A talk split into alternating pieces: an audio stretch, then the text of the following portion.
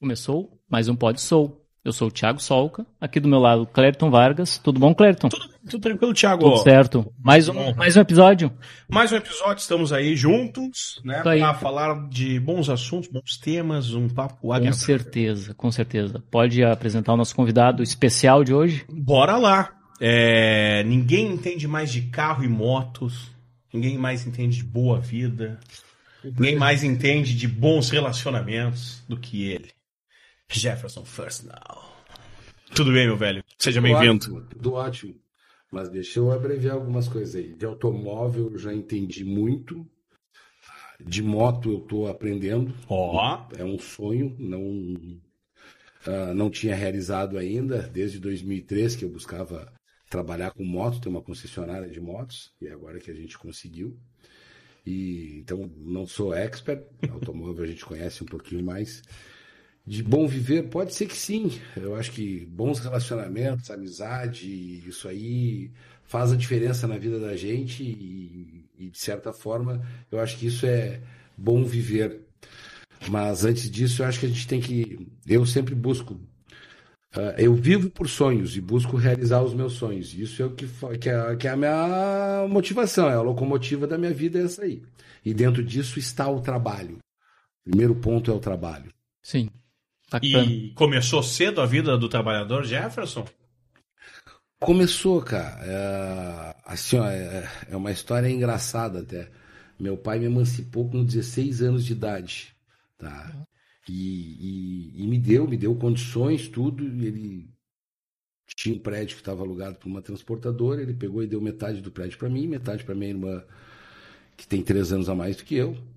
E disse, ó, o que eu tinha para fazer por vocês na vida eu fiz. A partir de agora, tu te vira.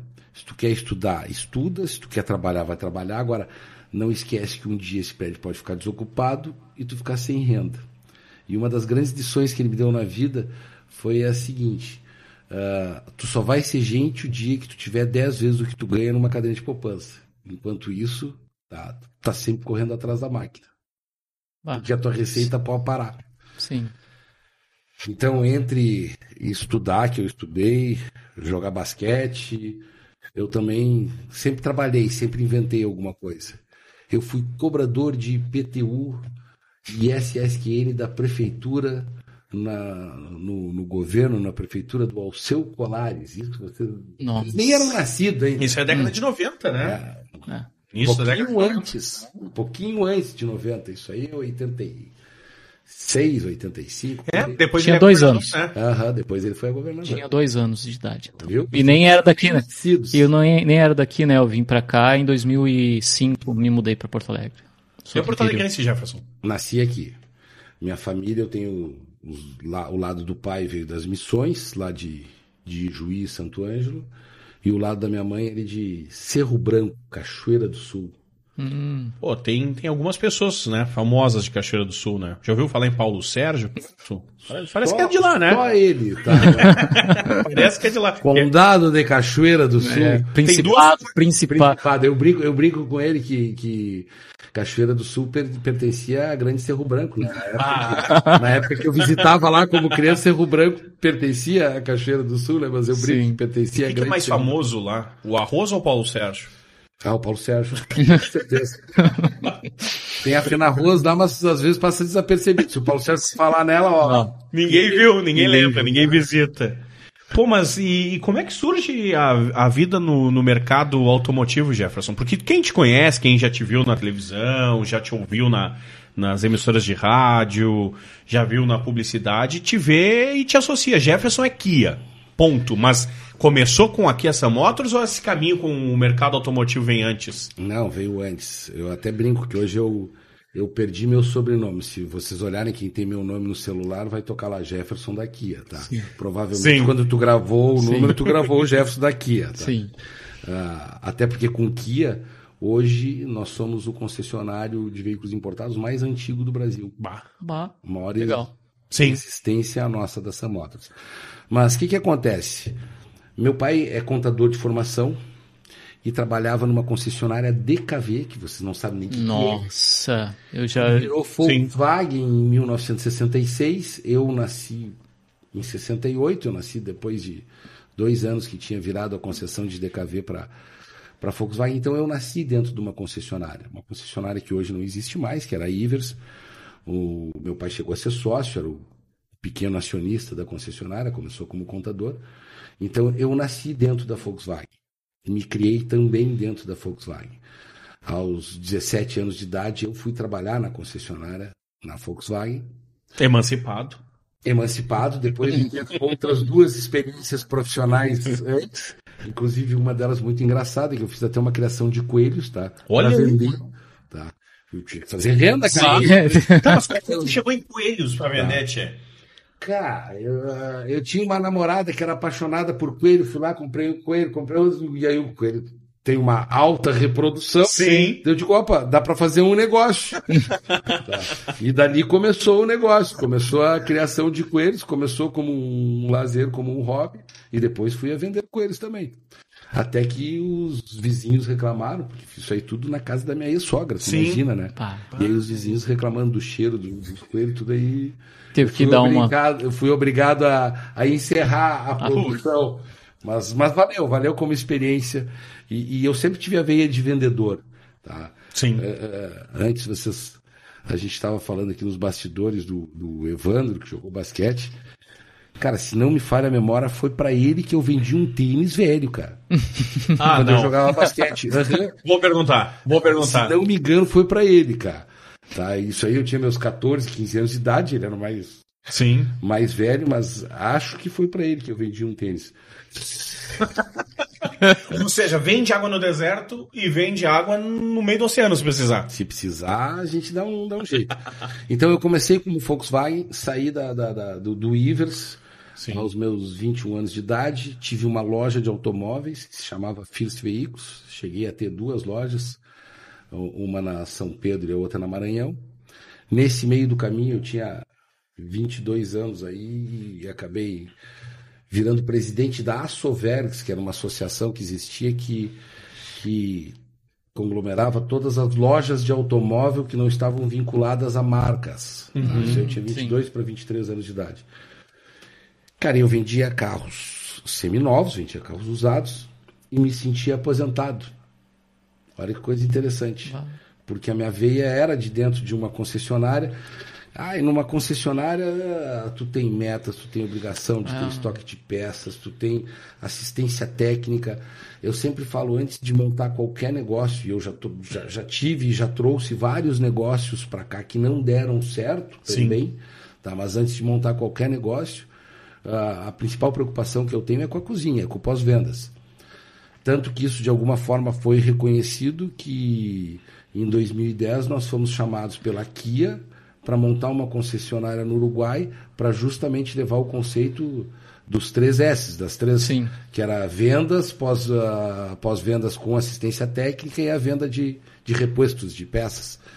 Por isso que a gente foi para lá também, tivemos essa experiência de ter uma concessionária no Uruguai aí por sete anos.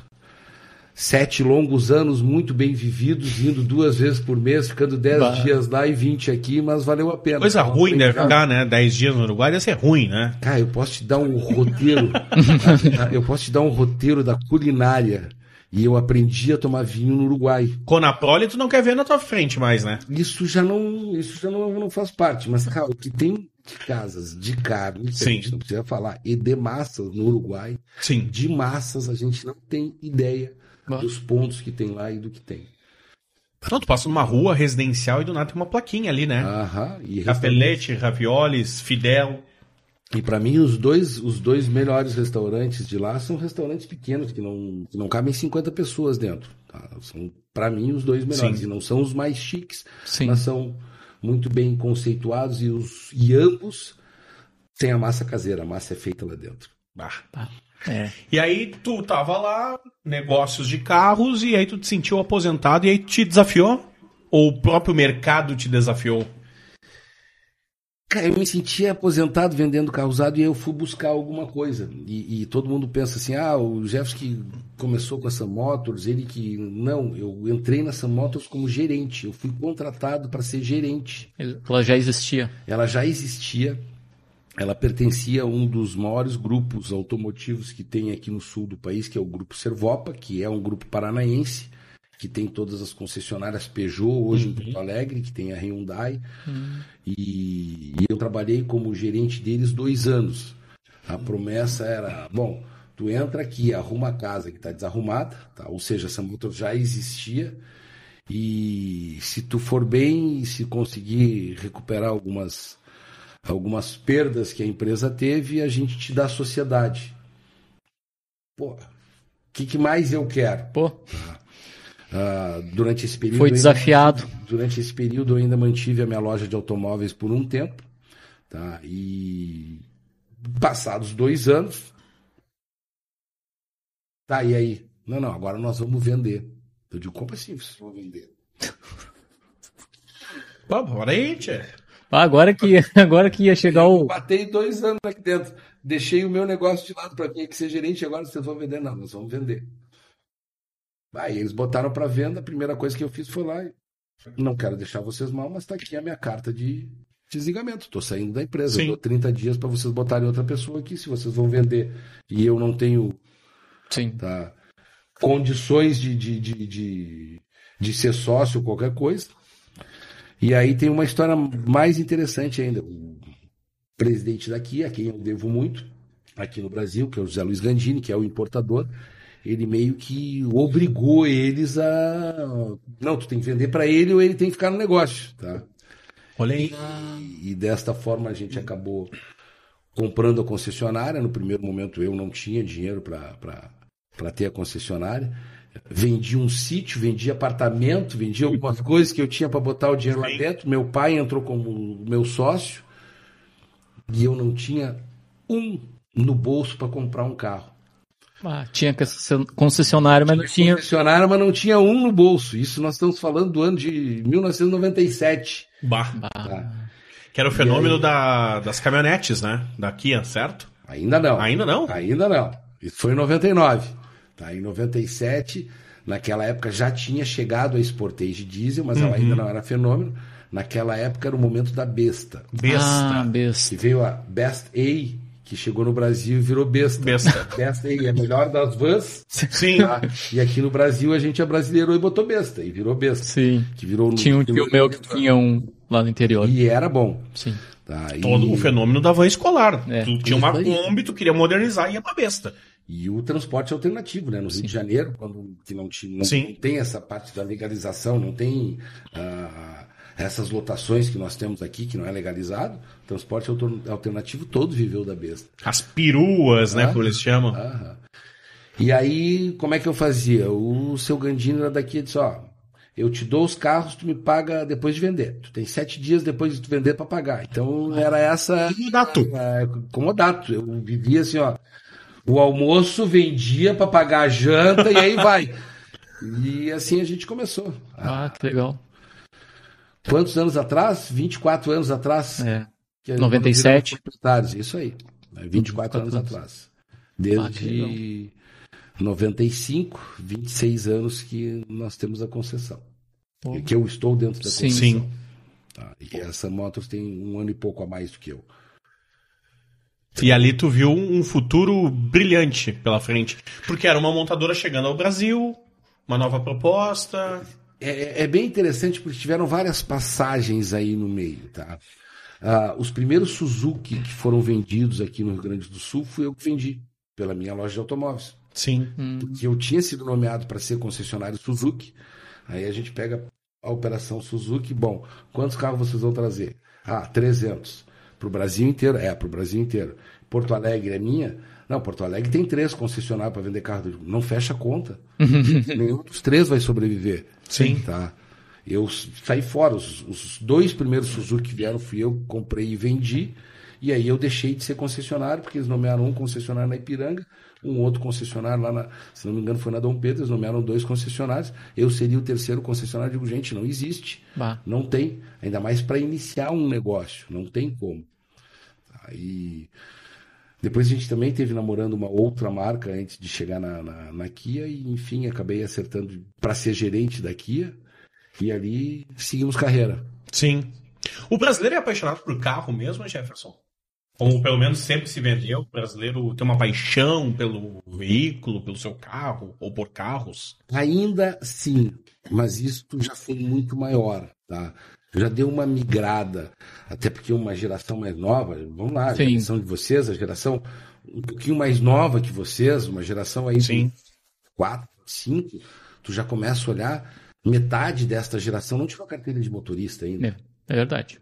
Tá? A- a- os sonhos, as perspectivas desta outra Mudou. geração já é diferente. Sim. Tu pega a minha geração, ela tem a- a- ela tem este sonho. O automóvel era mais importante do que a casa da gente. tá? A casa vinha em segundo plano, primeiro vem o automóvel. Pô, tá? Então começamos por aí, mas hoje, ah, hoje eu não vejo mais o brasileiro como um, um super apaixonado por carro. O, o automóvel hoje ele tem a necessidade, principalmente pelo que a gente viveu agora. é, ah, sim. Transporte público nosso é horrível. Tá? Então tu tem a necessidade de ter um automóvel. Por status, tu aparenta para toda a tua vizinhança onde tu chega, conforme o carro que tu chega. Então é um dos motivadores o automóvel também. Tá? E tem alguns ainda apaixonados por automóvel, mas diminuiu bastante. Aqueles Mas é a geração mais, mais old, assim. é, eu tenho um senhor que é cliente da casa, que é amigo nosso, e, e que é muito interessante, porque ele leva o carro dele para fazer revisão e ele leva um- um- umas capinhas de plástico assim para pôr nos parafusos, para a gente não marcar os parafusos. Então, esse é um apaixonado por automóvel. tá? Ó, você pode mexer, mas não marca nenhum parafuso, tá? Então, nós temos que encapar todos os parafusos para poder mexer no carro dele. Nossa. Esse é um apaixonado por carro. Ah, o apaixonado era aquele que o domingo, um dos programas era lavar o carro, lustrar o carro. Não tem esse. Não tem. Se chover, ele não sai. Se chover, não sai, exato. Carro de garagem, né? Sim. Carro guardado hoje. Meu primeiro carro foi um carro que eu e meu irmão a gente comprou um carro de garagem. Sim. Ah, foi em 2004, era interior, interior do, do Rio Grande do Sul. Ah, o carro era um Gol, um GL, era um GL, 1990, um, um Gol caixa, Bolinha já. Gol caixa, Gol caixa. 90 é, era quatro. caixa, né? Era caixa. Foi em 94, acho que virou bolinha, né? Acho mais à frente. 95, uma coisa. Não, cara, 91 que ele virou bolinha, né? Foi 91? Eu vendia Volkswagen. É, 91. Não, mas é- esse era, era quadrado, ainda o gol quadrado. Ah, O que, que aconteceu? Ah, a gente comprou o gol em 2004, ele era 1990. Ah, ele tinha 20 mil quilômetros. Bah, 21. carro de garagem. Sim, Yeah. O cara praticamente não andava com o carro. Esse era um cuidado. Andava, assim, tipo, ele botava dentro do- da garagem e não, e não tirava. E a gente comprou esse primeiro, primeiro carro, foi um, gol, um golzinho de garagem. O Jefferson, ele atuou no mercado automotivo, como tu disse, tra- trabalhou, né? Foi criado na Volkswagen. E como é que foi lidar com marcas é, estrangeiras que chegavam, queriam conquistar um mercado, como tu disse, da Suzuki, é, a Kia, propriamente dito. O brasileiro tinha aquilo, que era Chevrolet, Volkswagen, Ford, Fiat ali tomando seu espaço, né? Fiat querendo- bem lá atrás, É, mas, é, não, era, um- era um, país de quatro marcas. Vinha, eu acho que da Argentina, né? Os, a maioria dos Fiats na época também, né? Também, Que é o Uno importado, aquele e tudo mais. Mas como é que é trabalhar com. Ou era naquela, naquele momento trabalhar com novas marcas? O Brasil ainda se abrindo, né, para novas marcas, né?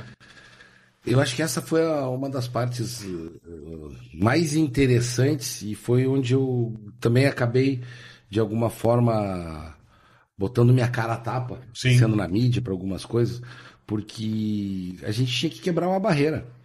O carro, pô, ainda mais eu que vendia carro coreano, cara. Coreano era produto paraguaio, era produto semi-acabado que falava. Sim.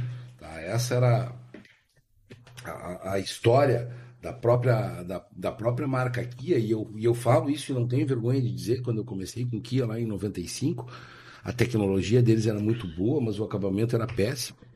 Tá? E eu hoje vendo carros chineses que eu digo a mesma coisa, a tecnologia do carro chinês é boa, mas o acabamento do chinês ainda, tá? algumas marcas já cresceram. Tá? nós representamos a DIR e a Lifan, e eu não tenho vergonha, custo-benefício. A Sim. DIR tem acabamento, a Lifan não tem acabamento. Tem tecnologia, mas não tem acabamento. E que era a mesma coisa. Então, tu superar, tu, tu romper essa barreira, tu, tu, tu ser um entrante no mercado de uma marca desconhecida, de um veículo que vem da Coreia. A nossa sorte foi a besta, cara. A besta foi o que marcou, foi o que gravou que o carro tinha durabilidade. E isso que foi dando o corpo para a marca Kia. Logo em seguida, tu falou da- da- das caminhonetes, em 99, como a, a gente já tinha Sportage desde 94, foi a primeira Sim. que chegou aqui. Mas em 99 deu um boom das Sportages. E nós aqui no Rio Grande do Sul, em função do combustível diesel e do 4x4 que a Sportage tinha, nós viramos e até hoje somos o maior vendedor de Sportage do país. Bah. E quem é o público da Sportage? Vamos dar essa saída rapidamente no, no assunto. Vamos lá, o público lá em 99 era o cara que precisava usar para o campo, que queria, Sim. que queria ir daqui a Uruguaiana com um tanque de combustível sem parar no posto. Ah, era pessoa de um pouco mais de idade, com uma cabeça um pouco mais aberta, porque a pessoa que não tinha a cabeça aberta jamais ia comprar um, um carro coreano. Era um surfista que queria botar a prancha de surf. ah, era um cara que queria ir lá no, no, no dado beer e subir em cima do cordão da calçada. né? Sim. Subia, essa aí subia, tá? Então, é, tinha, Esse um era o público, tinha um público eclético, mas que tivesse a cabeça um pouco mais aberta, tá? Uhum. Ah, tu imagina, meu pai de origem alemã, vendeu DKV, vendeu Volkswagen, trabalhou na Mercedes, tá? Ah, cara, ele jamais, ele olhava pra mim e dizia, "Esses- esses carros que quebram, tá? Pra ele entrar num Kia foi em 2003, cara, eu já tinha... Bah. E olha que ele foi meu sócio. Sim. Tá? Pra ele entrar num Kia foi em 2003, 2004, alguma coisa por aí. Putz. E Então, tu teve que convencer. tive que convencer, cara. Tá? E detesto vender carro pra parente. Essa é uma das coisas que eu aprendi. vender carro pra parente, meu. Apareceu uma manchinha, furou o pneu no churrasco, Ah. tu é o culpado, tá? Então, aqui, ó. Não venda nada para parente. Você que tá assistindo, uma dica de quem sabe vender. Não venda pro seu parente. E o pior é que tu faz mais preço, tu vende mais barato, tu ganha menos ou tu não ganha nada E ele reclama. E ele? e tu vai ter incomodação. Sim. Então, Eterna. Eterna. A besta não tinha uma concorrente, uma prima próxima ali? Topic, Topic da, da, na época da Ásia. Tá? Era a besta com a Kia e a Topic da Ásia. E aí, lá na crise dos tigres asiáticos, em 1999, a Ásia acabou vindo à falência. E eu vivi esta crise dos tigres asiáticos, isso nós passamos em 99, e eu saí de uma venda média de 30 carros para uma venda de dois carros. Bah. Este foi o, o primeiro momento da minha vida que eu achei bom. Agora eu quebrei e perdi tudo. Tá? Porque eh, quando tu resolve empreender, tem isso, tá? Sim, tem o risco. Alguns, tem, tem o risco. Tem alguns momentos que tu acha que tu for- ficou rico. E tem aquele momento que tu acha assim, agora eu quebrei e ferrou. Em 99 eu não tinha dinheiro para pagar as contas. Digo, bom, agora deu para deu pro, pros cocos. Tá? Foi quando a Ásia fechou, foi quando a Kia foi estatizada. Logo depois a Kia virou co-irmã da Hyundai, as duas marcas seguiram. E se tu pegar na história, olha um ponto interessante. A Coreia tinha boas empresas que eram associadas normalmente a empresas americanas. Pouca gente sabe, mas que a, a Ford e a Mazda eram sócias da Kia. Até a crise dos, dos tigres asiáticos. Bom. Quando em 99 deu aquela quebradeira na Coreia, a Kia foi estatizada, tá? E praticamente várias marcas que eram associadas de empresas coreanas deixaram de existir. E aí, depois tu olha no, no histórico de 10 marcas, seja de eletroeletrônicos, eh, automóveis, tudo, de 10 marcas, tem três, quatro que são coreanas, com capital coreano e que deixaram de ter associações com outras marcas conhecidas. Então, foi Sim. uma movimentação muito interessante ali. Poxa. E aí, como é que foi pro Jefferson? Porque não era uma crise que não era tua, né? Não era duas. de, Eu já de tive gestão, era algo que eh, do outro lado do planeta e refletia em ti aqui em Porto Alegre. Baixa a cabeça e trabalha. Não tem. E o que eu sempre aprendi nesses momentos é encolhe. Tá? Ah, e, e assim, ó, não deixa de pagar ninguém. De um jeito. Eu, eu sempre falo. Pagar conta com dinheiro é muito fácil. Agora, pagar conta quando tu não tem dinheiro, cara, Uhum. tem que ter uma criatividade do cão, tá? E, e dá pra fazer também, tá? A gente viveu ali uns, uns bons seis meses terríveis na minha vida, mas conseguimos sobreviver, tivemos que encolher. Isso sempre passa pela redução da empresa, do tamanho da empresa, tá? E depois tu volta a crescer. Em 2001, por exemplo, eu pensei que eu estava rico. Porque passei a vender 100 carros por mês, de uma hora para outra. Com o advento da Sportage Sim. que começou em 99, veio a crise, nos deu uma quebrada de perna e depois a Sportage deslanchou a vender e em 2001 foi o, O auge. segundo carro, acho que importado mais vendido no Brasil. Pô. Tá. E foi a nossa salvação. E como, como eu falei, nós tínhamos um trabalho muito forte em cima da Sportage, dava para nadar de braçada até 2003. 2003, primeira eleição do Lula, o dólar sai de 1,23 para 4,04, alguma coisa assim. Aí foi o aí, aí foi o- talvez o pior momento da minha da minha carreira profissional, que é tu sair assim, nós tínhamos naquele momento quatro unidades, quatro concessionárias, chegamos a ter cinco, uma a gente já, já tinha saído, ou seja, tinha Caxias, Novo Hamburgo, duas em Porto Alegre, uma em Camacuã, então um posto de vendas. Então a gente tinha expandido. Por isso que eu digo, achei que eu estava rico, fui crescendo. Claro. E aí vem uma paulada dessas aí, tu fica sem ter carro, não tem como importar, o dólar inviabiliza teu preço, tu tá fora de mercado, vira tudo para os carros nacionais de novo. Putz. O que, que tu faz? Não tenha vergonha. Antes de deixar de pagar alguém, nós fechamos. Uma nós vendemos, outra nós vendemos a estrutura, duas nós, nós simplesmente fechamos, traz a estrutura para dentro de um cantinho, deixa lá, deixa elevador sobrando.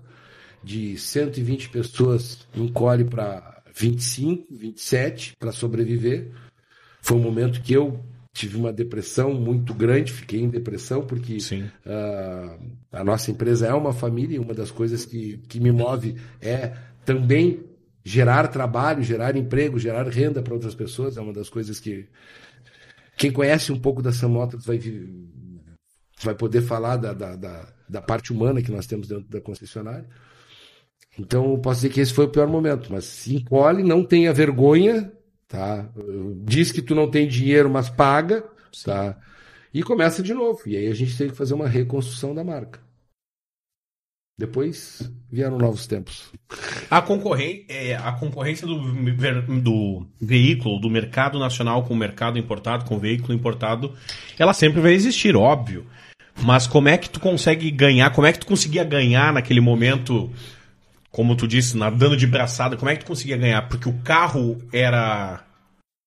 Tu não tinha um concorrente à altura, o teu pós-vendas, como tu disse, a tua cozinha, o teu encantamento também ajudava na venda. Como é que tu conseguia passar à frente? Ó, toma Chevrolet, toma, esse mês é meu. Toma, Ford. Não, nós nunca chegamos a passar uma Chevrolet em vendas, não é Sim. por aí, tá? A Era. venda de Chevrolet, 16, 18% de participação de mercado. Local? Tá. Nós no auge, estamos falando lá Sim. dos anos 2000, Sim. 2001, tá? Nós no auge da nossa venda era 2,5%, 3%. Sim. Tá? Mas existia uma amostragem local, por sim, exemplo? Sim, tem. Se tu quer, eu te dou a. Agora, a- as vendas até o dia de ontem aqui, onde nós, com que em Porto Alegre, temos 1,18% de participação na venda de automóveis, vendeu 1.622 carros no mês de se- setembro, acho que é alguma coisa por ali, 1.600 e poucos, em Porto Alegre, Sim. carros emplacados. Tá? Bom, então isso aí a gente acompanha diariamente. Tá? Ah, a gente entregava mais por menos. Primeiro que naquele momento o mercado de nacionais não tinha um foco ainda em carros de luxo, muito menos em SUVs. Nós fomos pioneiros das SUVs, cara. O que tinha aqui no Brasil eram caminhonetes. Sim. Eram a, a, as peruas, a, as Paraty da vida, as Quantum, a, Espalhos. os Royale, Palio Weekend, eram Sim, esses. sim. Os meus concorrentes eram esses. Nenhum deles era 4x4, nenhum deles era diesel, nenhum deles oferecia o que eu oferecia. E o meu preço era bom, não era o melhor possível, mas era bom. E naquele momento a gente já tinha conseguido conceituar um pouquinho a assistência técnica.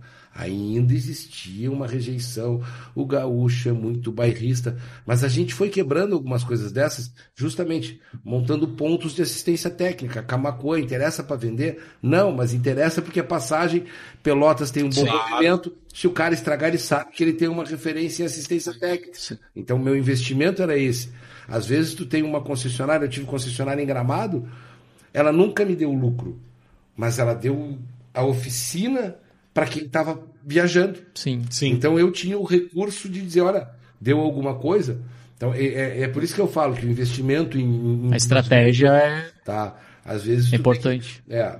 E, e com a Sportage foi isso, foi montar pontos de assistência técnica. Pô, eu nunca vou conseguir ter a, a- quantidade de concessionárias que tem uma marca Volkswagen, uma marca. Claro. Não existe isso, tá? Sim. Mas eu tenho que ter uma referência de assistência técnica.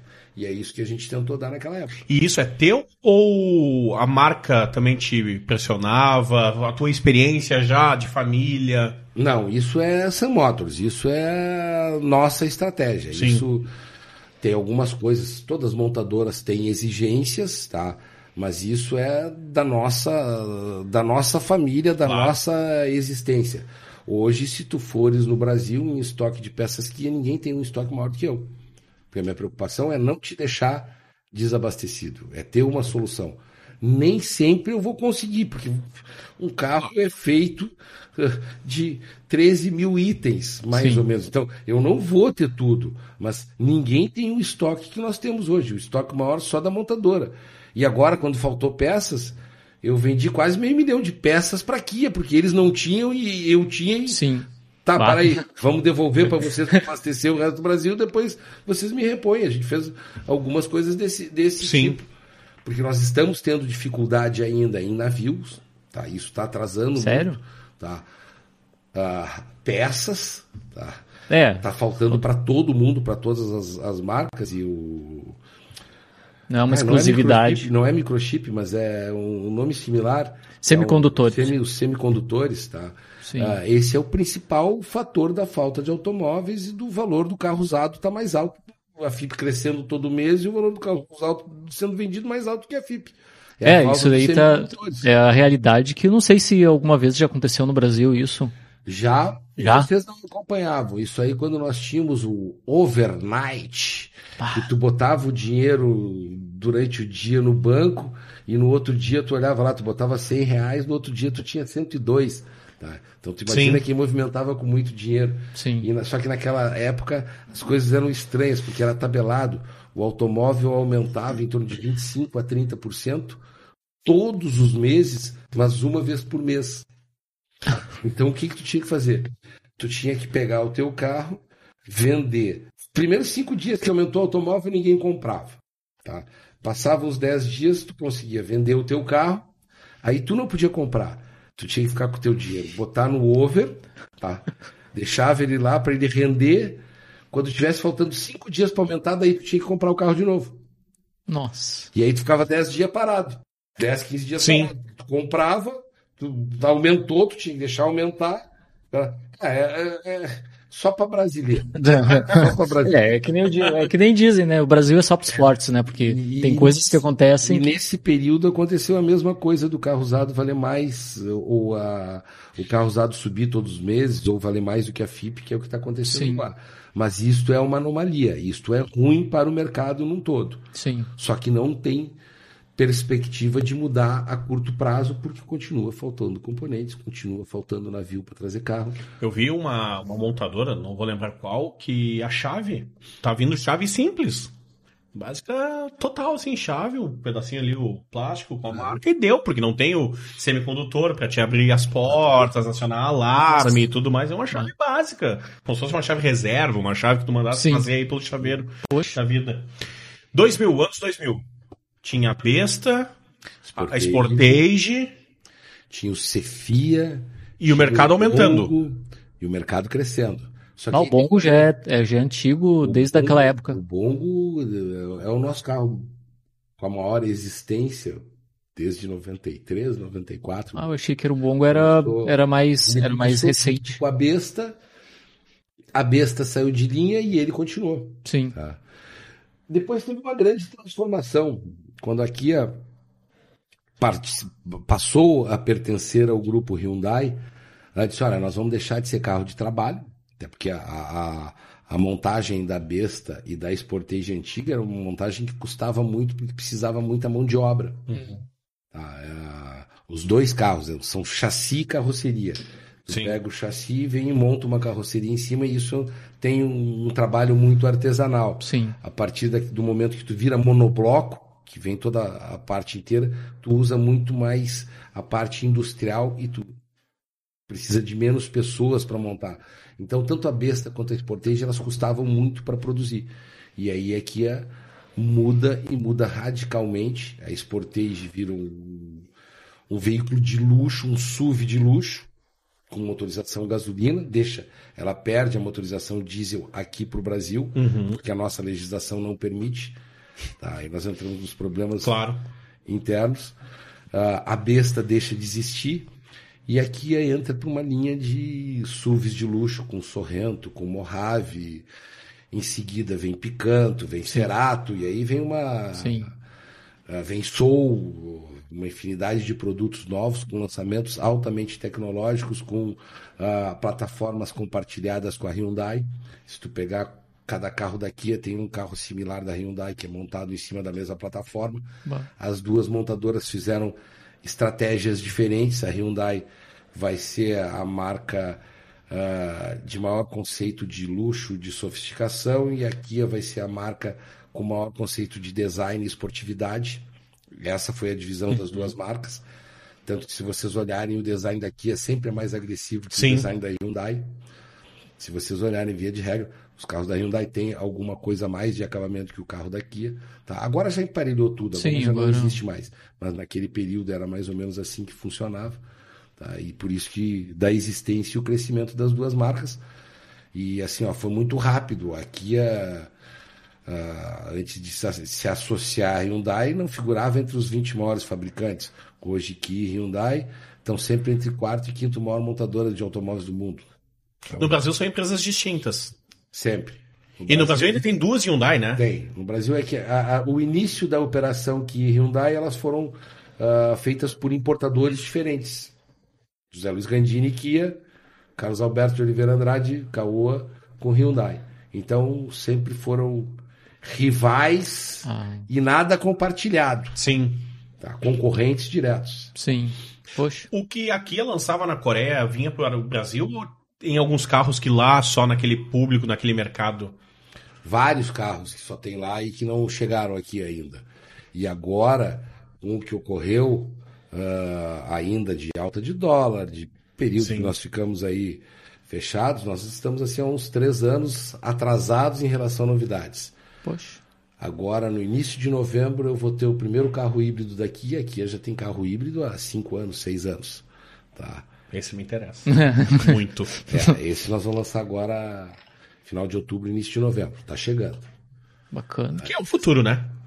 É, uma tendência é. global, parece que. É, é o futuro. O híbrido ainda atende mais o brasileiro, porque se for para elétrico, nós não temos a estrutura ainda, ah, né? Não. Eu ia, eu ia entrar lá. Sabe que eu, um dos, dos, motivos, uma das coisas que me fez pegar a marca Lifan é que eu vi o melhor projeto de carros elétricos, tá? Lá na cidade deles, lá na, na, na China, que é uma cidade grande, o que, que eles fizeram? Eles montaram carros elétricos e foram lá nos postos de gasolina, eles mudaram o sistema de acoplamento da bateria e ó, eu tô te dando uma bateria, tu bota na luz e carrega aqui. O carro vai rodar seus 400 km, 380 km. Quando tu tem que abastecer, tu vai no posto. Tu vai uhum. no posto e troca a bateria. Eu vi, eu, eu, vi um vídeo, mas era de uma moto. Simplesmente o cara chegava, tirava as duas baterias da moto, botava num painel Aí apertava lá um comando lá, ele lia, o painel lia que ele tinha colocado duas baterias e devolvia duas baterias para ele. Tu paga, tu paga uma quantia e retira duas baterias, tu paga pela, pela é. recarga. Ele nunca tá com a bateria dele, tipo, ele tá sim. tá sempre com uma bateria que... E, e, eu acreditei nisso, e quando eu montei uma concessionária em Gramado, eu, eu, eu montei a primeira concessionária eco-friendly aqui, uh, todos os materiais dentro da concessionária eram materiais de descarte, uh, reaproveitáveis, e, o, e a minha assistência técnica era dentro do showroom, uhum. já prevendo o carro elétrico, para não ter a emissão de poluentes.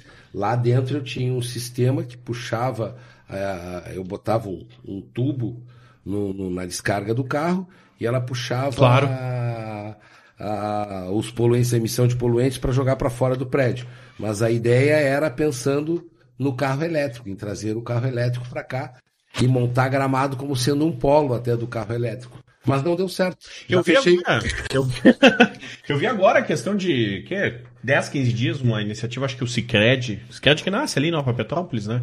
E mais umas outras empresas querem criar tipo um roteiro verde, que aí começa Gramado, Canela, Nova Petrópolis, e aí tu vai chegar até a capital, pontos de abastecimento e tudo mais. Mas o Brasil Legal. tá demorando, né, Sim. né? Pra... Carro elétrico, eu acho, uh, até pela experiência que eu tive, eu acho que vai levar um tempinho ainda. A própria moto elétrica ainda, uh, ainda leva um tempinho. Sim. Porque nós temos longas distâncias e Sim, nossa é. cultura.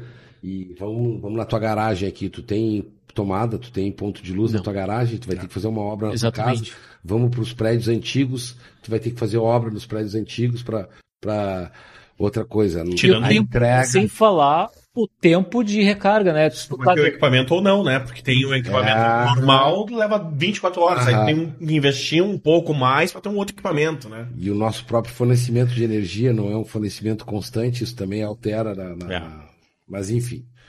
É, autonomia, vai acontecer, mas autonomia, vai um... acho que a autonomia ainda é o é o grande. É, as pessoas é olham um pouco, 400 km só, meu carro faz 900, 800. Ah, aí eu vou daqui Como é para o Uruguaiana, né? eu, paro, eu paro no meio do caminho, fico 8 horas no posto de gasolina carregando o carro. Pois é. Tá, então... Curtindo. É, exatamente. Curtindo o movimento. Uhum. É, deixa eu perguntar, Jefferson, é, tu falou da questão de aí vieram outros carros e tudo mais, e aí foi mudando o teu público consumidor também. Veio o sedã, veio carro o picante, que é um carro menor, digamos que Total. É linha de entrada. Como é que foi essa tua adaptação também pelo, pelo novo público, né?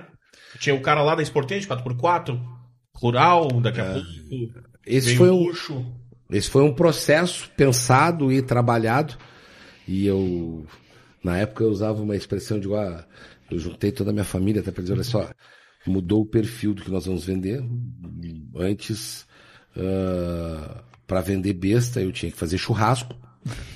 É a verdade, cara. Sim. Não tava. Pegava uma, uma associação de, de motoristas escolares, pegavam, uh, sei lá, uh, viajava a, a, Santa Maria, juntava o pessoal lá em Santa Maria, fazia uma churrascada e vendia besta. Tá? Uh, ah, para vender Sportage, eu fazia trilha, eu participava de rally, ah. fazia passeios para usar o 4x4 e vendia Sportage em cima disso também. Eu digo, ah, mudou o cenário. Hum, eu vou ter que ir para um terreno que eu não conheço. Eu vou ter que, de alguma forma, entrar mais forte na sociedade e na mídia.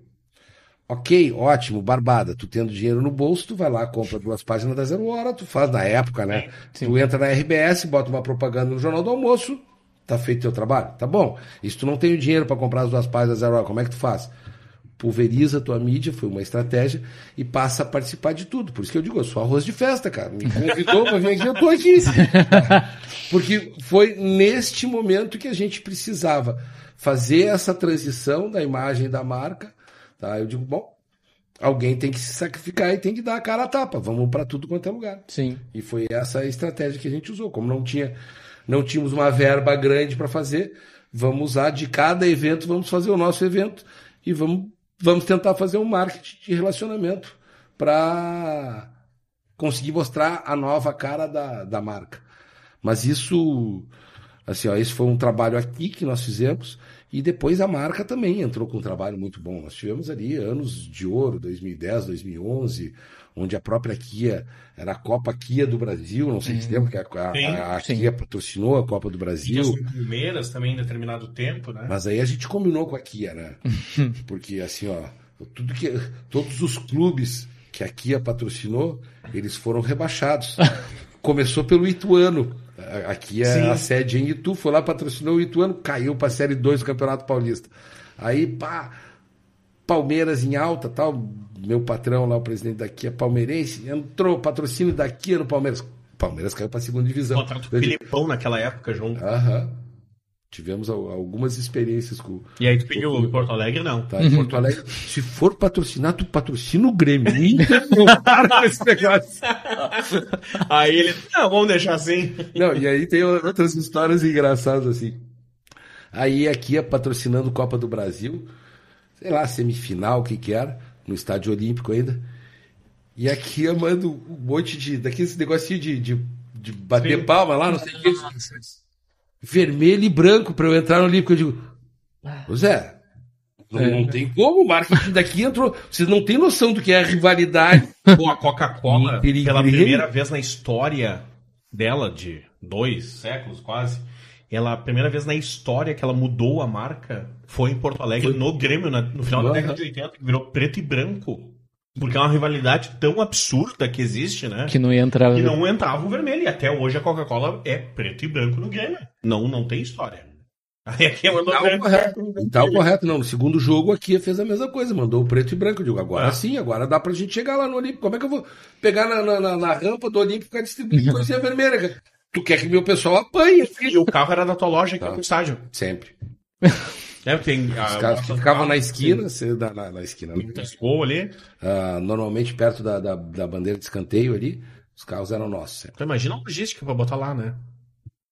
Ah, mas isso aí é o mais fácil, cara. Isso aí é divertido, cara. O que a gente faz de evento que tu não tem noção da logística que é pra levar a carro. Ô, Jefferson, me diz uma coisa. Falou também que trabalhou com outras marcas, né? E tu, em determinado momento aqui da nossa conversa, tu disse, ah, teve momentos que não deu certo. Suzuki, fui o primeiro a trazer. Uh, Sangyong, eu, eu também trouxe aqui para Porto Alegre e depois vendemos bem a Sangyong, o produto é muito bom. Depois eu acabei não acertando com o importador a estratégia dele de venda de produtos, que era não dar assistência técnica, não é o meu perfil de trabalho, então eu tive que parar, Sim. mesmo tendo um produto bom como ele não tinha peças, eu digo, não vou. Sangyong, Mercedes do lado asiático? Sangyong também é uma marca coreana que ela teve associação com a Mercedes e aquilo que, que vinha de segunda linha de motorização da Mercedes era usado na, segunda, na, na, na, na Sangyong. Tá? Não era nem segunda linha, aquilo estava atrasado. E eram carros muito bons, a motorização diesel deles era excepcional. Tá? Mas se eu não vou ter um... Quem, quem tem quem dê manutenção. Na história da cozinha. Eu Sim. tenho que arrumar a cozinha. Tá?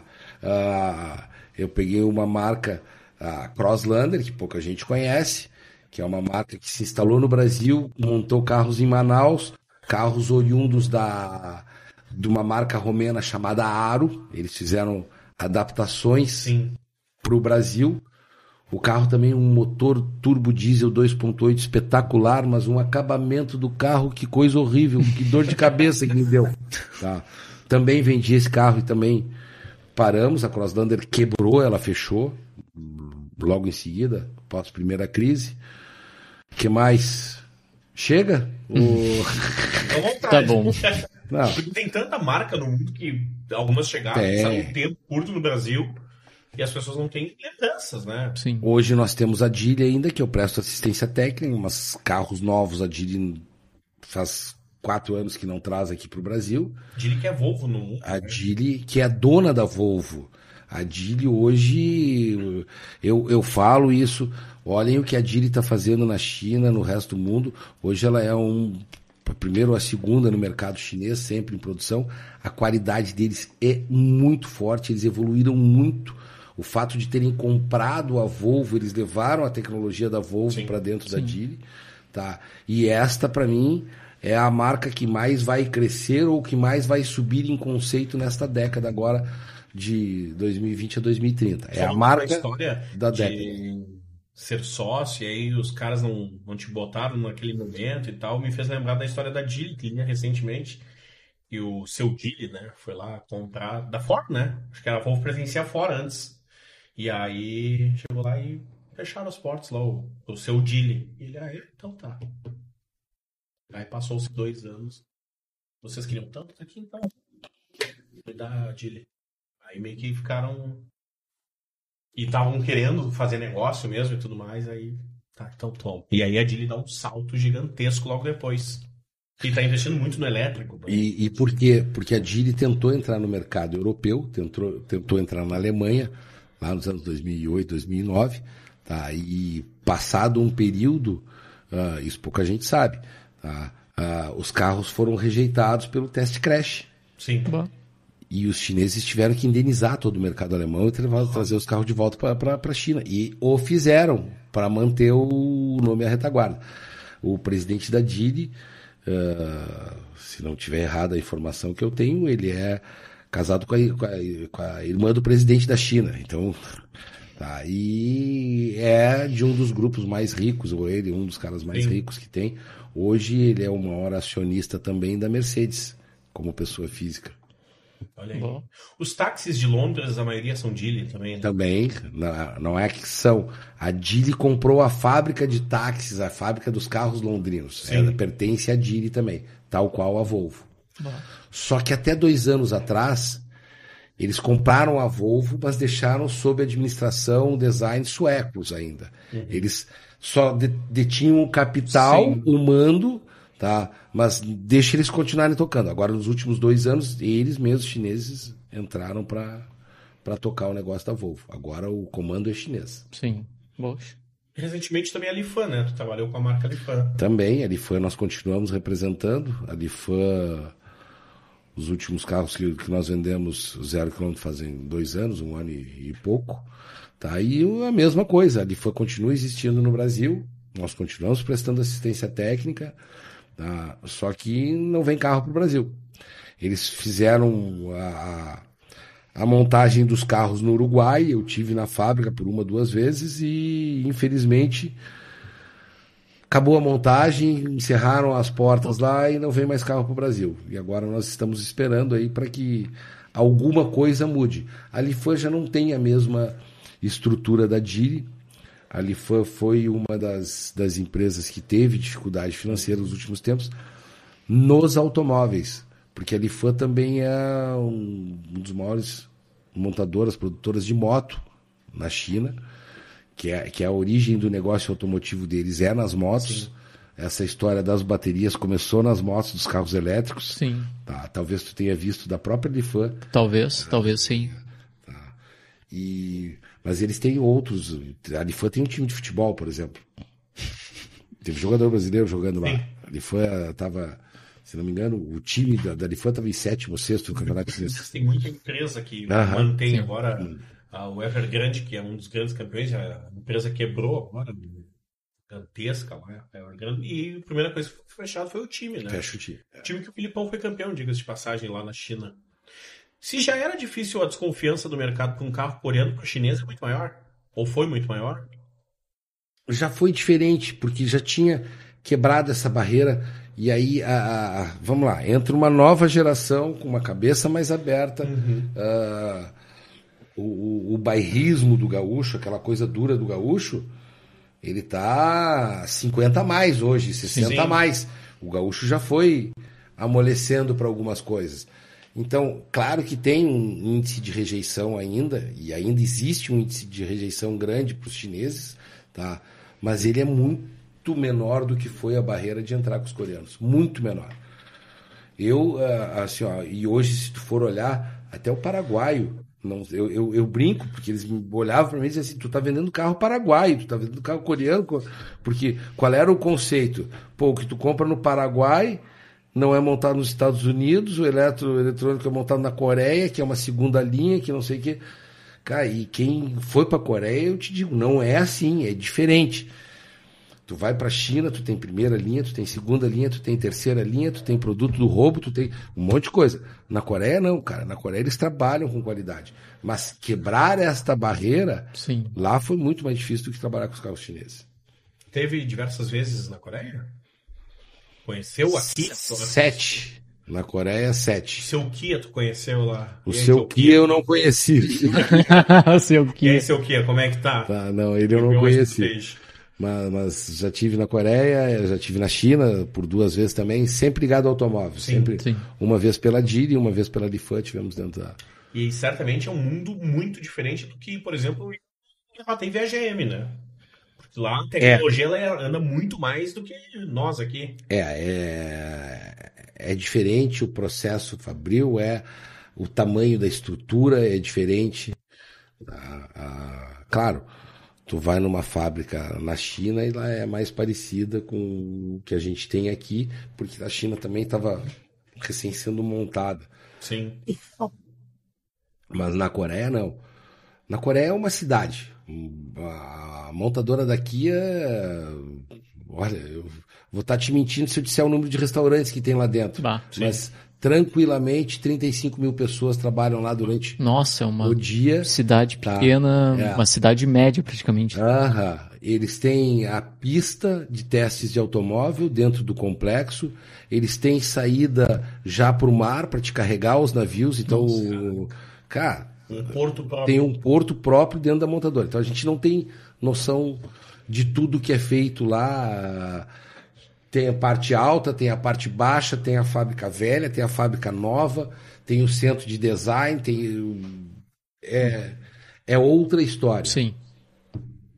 Eu tava pensando agora, é, eu moro em Gravataí, minha vida toda foi ali, vi a GM chegar, vi a mudança da cidade acontecer com a chegada da, da General Motors, e eu lembro que uma das preocupações da GM para se adaptar ao estado, à cultura e tudo mais, era, primeiro, colocar adesivos gaúchos nos carros, os primeiros Corsas vieram Corsas RS, patrocinados pelo Grenal e tal, botaram na camisa, era um, um certo receio da, da história do bairrismo e tudo Sim. mais.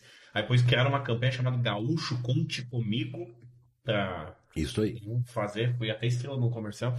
E depois eles fizeram o que? Eles abriram a fábrica pra mostrar, olha, isso aqui é uma produção de carro. E aí eu lembro, meu pai era metalúrgico e o sonho todo metalúrgico era acho que ver um robô. E a GM tinha assim uma infinita tais cucas, que eram os robôs que eu acho que todas as fábricas tinham, são robôs para montadoras e tal. E aí, tipo, era um parque de diversões. Aí tu imagina tu ir na Kia, né? Poxa. E lá tava Anos. luz vê no Brasil, né? De montadora. A tecnologia certamente lá acontece e já vem. O carro vem pronto, Jefferson? Vem. Vem. O carro vem pronto. Aí... Só chega no Brasil e roda. Só chega no Brasil e roda. E essa história de nacionalização hoje, ele já é nacionalizado lá. Tem motores específicos para o mercado brasileiro para atender a nossa legislação de emissão de poluentes, para atender a nossa adaptação ao combustível, porque o nosso combustível é horrível. Sim. Saiu do Rio Grande do Sul. O do Rio Grande do Sul é pior ainda, tá? Agora. ah, Vai olhar lá para ver se a Toyota, se a Volkswagen, se a Kia não entraram contra o estado do Rio Grande do Sul aqui pela qualidade do combustível, pela quantidade de, de mistura que tem no combustível. Um colega, esse colega da, lá da, da Rede Pampa, da Rádio Renal, ele tem uma caminhonete, uma Peugeot, e agora há pouco tempo ele levou na concessionária, a caminhonete não andava. E aí fizeram a perícia lá, combustível. Só que como a caminhonete é importada, eles vão meio que dar o motor novo e tal, a marca vai fazer uma mudança lá. Eu te perguntei da questão da, da- se ela vem pronta porque tinha um, ou ainda tem, um certo preconceito quanto a carros franceses. Dizem, ah, carro francês é feito para andar na França, não no Brasil, que as nossas estradas são esburacadas, porque não sei o que, barará. O, o, o carro, quando vem pro Brasil, ele já vem com esse pensamento de que, pô, a rua no Brasil é do melhor. né?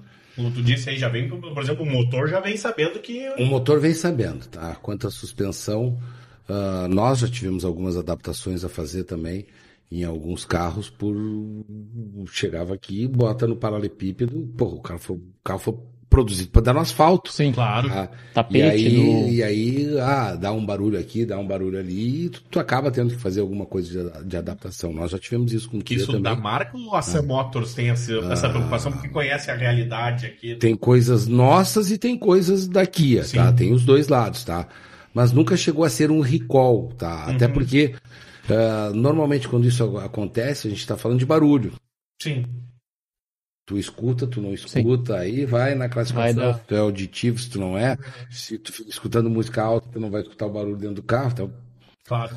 Mas tem sim. eh, não que venham de lá, não vem nada de lá diferente em termos de suspensão, mas já teve adaptações aqui de tu trocar metal por teflon, alguma coisa assim, para não dar pancada. Tá, sim. Poxa. Mais cedo eu te perguntei, Jefferson, sobre o teu público consumidor, se mudou e tudo mais. E ele vai mudando o, também o que ele o que interessa dentro de um carro. Antes tu queria um conforto, potência, talvez um rádio CD, né, para te ouvir. E vamos lá. Hoje o carro tem que ser completamente tecnológico, tem que ser cheio de telas, tudo E mais. antes de tudo, econômico. Mas mudou também isso. A própria evolução, as marcas vão mudando, né? Mudou. Esse aparelho aqui mudou a vida da gente, então se tu não tiver a conectividade do, do multimídia hoje de um carro zero com o teu celular, tu tá praticamente fora do jogo, tá? Sim. O resto continua, cara. A gente, quer, a gente ainda continua querendo potência. Tá? Tu vai subir uma serra, tu quer fazer Ah. uma ultrapassagem num espaço mais curto, Sim. tá? Tu precisa ter potência. Só que nós estamos ficando limitados a algumas coisas interessantes. O próprio o motor da Sportage é o mesmo, mas ele teve que ser abafado, tá? Para diminuir a potência para a gente entrar dentro da legislação de emissão de poluentes. Tá? Eu vou mudar de carro para moto. A Hayabusa nova, que vai ser lançada no Brasil em março, foi lançada no mundo agora há pouco, há pouco, há dois meses atrás. Ela perdeu CVs Bah, sério? num modelo novo, num modelo mais atual, com um motor mais moderno, Sim. tá? Pra se adaptar ao. Para se adaptar. Ela tá mais rápida porque ela perdeu peso também, mas Sim. ela perdeu perdeu 5 CVs. É, quando se fala em. Em Hayabusa, se fala no supra-sumo do. Falcão Pelegrino. É, a moto do- das motos. É a é, é Eu acho que. É, eu acho que. Eu não sei se no mundo todo, mas acho que no Brasil principalmente, tipo, tem essa. Essa. Essa visão, né? Não sei se no mundo tem outras motos tão icônicas quanto. Eu acredito que.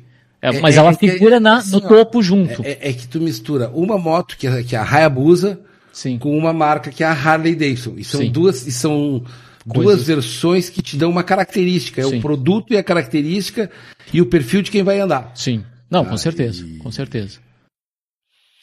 Já que tu falou de moto, era um sonho teu. Tu era um motociclista? Queria ser um. Sempre tive moto, sempre gostei de andar de moto. Tá? ah, Vamos lá, tu quer história? Vamos contar uma história. A Sam Motors, a origem da Sam Motors vem de uma moto. Entrou, ah, foi apreendida pela Receita Federal lá nos anos de 1980 e picos, uma moto que veio irregular da Argentina para cá, que a Honda só tinha produzido duas mil unidades de uma moto com motor seis cilindros. Era uma 1050, tá? Um conhecido meu de Santo Anjo comprou esta moto no leilão e não conseguia equalizar os, car- os carburadores. Eram seis carburadores, Seis seis cilindros e seis carburadores na moto. E um dia eu fui lá visitar ele. Eu tinha, eu tinha loja de automóveis, fui lá visitar ele. E aí, conversa vai, conversa vem. Tá, me dá essa tua moto aqui. Dei um carro para ele na troca e comprei a moto. E vim para cá de moto. Vim para cá com só quatro cilindros. Não vou te dizer a velocidade que eu andei. Eu não estava com uma jaqueta preparada, mas a minha jaqueta de nylon arrancou o braço no, Bah. meio da, velocidade, no meio da estrada. Tá? Eu- Desgrudou aqui Sim. a costura toda. Regata. Tá, é. Bolete. Bem por aí, um coletinho, tá? E isso estamos falando em anos 90, início de- dos anos 90. Escreveu, gente. Já. E, e fiquei andando de moto por um bom tempo, tá? amante argentina, gastei uma fortuna para arrumar a moto, Sim. manda vir peça de São Paulo, manda vir peça do Japão, tal, não sei o quê. E aí um dia eu quase me matei com a moto, obviamente, e eu, eu tenho uma teoria sobre motos, tá? Ah, tu tem que ter medo, tu tem que ter um respeito pela moto. Respeito. Tá? Quando tu acha que tu dominou a moto, que tu sabe fazer tudo, eu sempre digo, essa é a minha hora de vender. Tá? Eu, eu, eu tenho que subir na moto e eu tenho que ter um pouco de medo dela. Sim. Tá? E, tanto que eu vou trocando de modelo de moto para não para não, não, viciar, não viciar. para não ficar com essa sensação de domínio sobre Sim. ela. Tá? E aí eu resolvi vender ela e o cara me deu três lotes de terra que eu não fui nem ver, me deu um carro, me deu mais um dinheiro, não sei o quê. Desses três lotes de terra que eu fiz no sítio, que foi o que eu vendi para poder entrar nessa moto. Olha Olha aí. Então a origem é a É a moto. moto, Sim. pô, moto argentina. Nossa. Moto argentina. Não, japonesa. Essa era. A Honda só produziu duas Lá no Japão né? exportou. Um argentino tinha essa moto e entrou irregular no Brasil, a moto foi Ah, Que sim. loucura. Poxa. Nossa. Isso parece Essa- ali na fronteira com o Uruguai, que o que tem de moto uruguai aprendida ali, É. você- ah, né, não tá no gibi. Mas aí é É, antes, 42 cilindradas, né? As jumbos, a anela. Pá. é, antes de gostar de carro, tanto que antes de fazer, antes de aprender a dirigir um carro, eu aprendi a dirigir, a pilotar moto. Aprendi com 16 anos. Ah, eu aprendi a andar de moto e decidi, não quero. Quando eu aprendi, eu disse, tá, agora eu não quero. Deu. É. É, Mas é, é uma. Mas é uma coisa que, tipo, é que no interior, tipo, é, comum. é comum, tipo. É comum e é meio de transporte. É meio de É transporte. necessidade. É, é quase uma necessidade, assim, tu É. ter uma moto, porque distância é longa, não é todo mundo que pode ter um carro, porque também a moto é mais em conta, né, que um carro.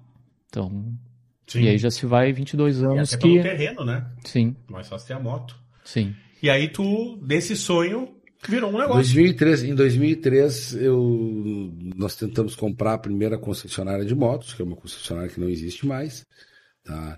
E de lá, algumas passagens assim, tem uma moto chamada Trax, que eu cheguei a trazer para cá, mas também fiquei, eu fiquei com receio da reposição de peças, da manutenção. Eu digo, não, não vou encarar. Ah, depois disso, nós tivemos namorando um bom tempo com uma outra marca de motos também, que abriu Sim. recentemente aqui em Porto Alegre.